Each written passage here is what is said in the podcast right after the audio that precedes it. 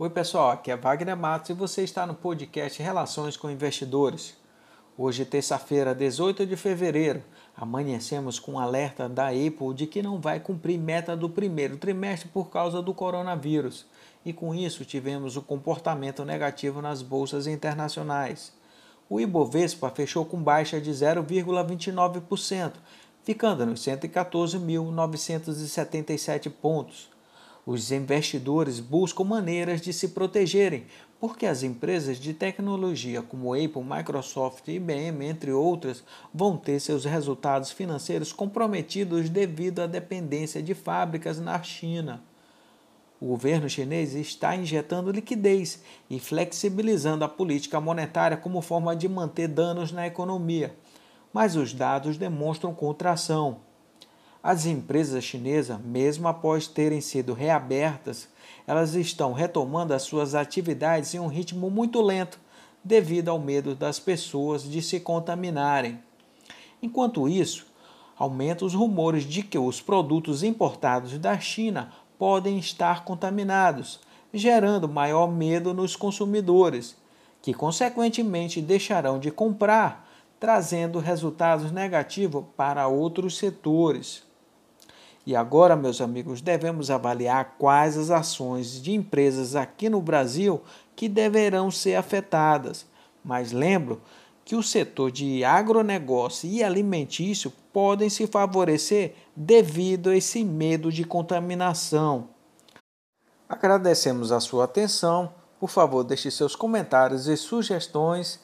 E um abraço e até mais! Oi, pessoal, aqui é Wagner Matos e você está no podcast Relações com Investidores. Hoje, quarta-feira, 19 de fevereiro. O dia foi mais tranquilo para o mercado financeiro. Na China, as empresas estão retomando as atividades e avaliando medidas de compensação para os dias parados. Mas existe um receio pela divulgação dos dados e fatos que são controlados pelo governo chinês. Mesmo assim, os estrategistas e analistas estudam todos os dados da cadeia de abastecimento da China para o mundo, com a finalidade de traçar os setores e empresas que mais terão impactos no primeiro trimestre. Além disso, outros países com capacidade de suprir essa necessidade na área de tecnologia podem se beneficiar, como é o caso do Japão, Coreia do Sul e Índia. Outro dado importante foi a necessidade de cortar a mais a produção de petróleo nas refinarias chinesas, justificada pela demanda fraca no país. As bolsas americanas registraram altas.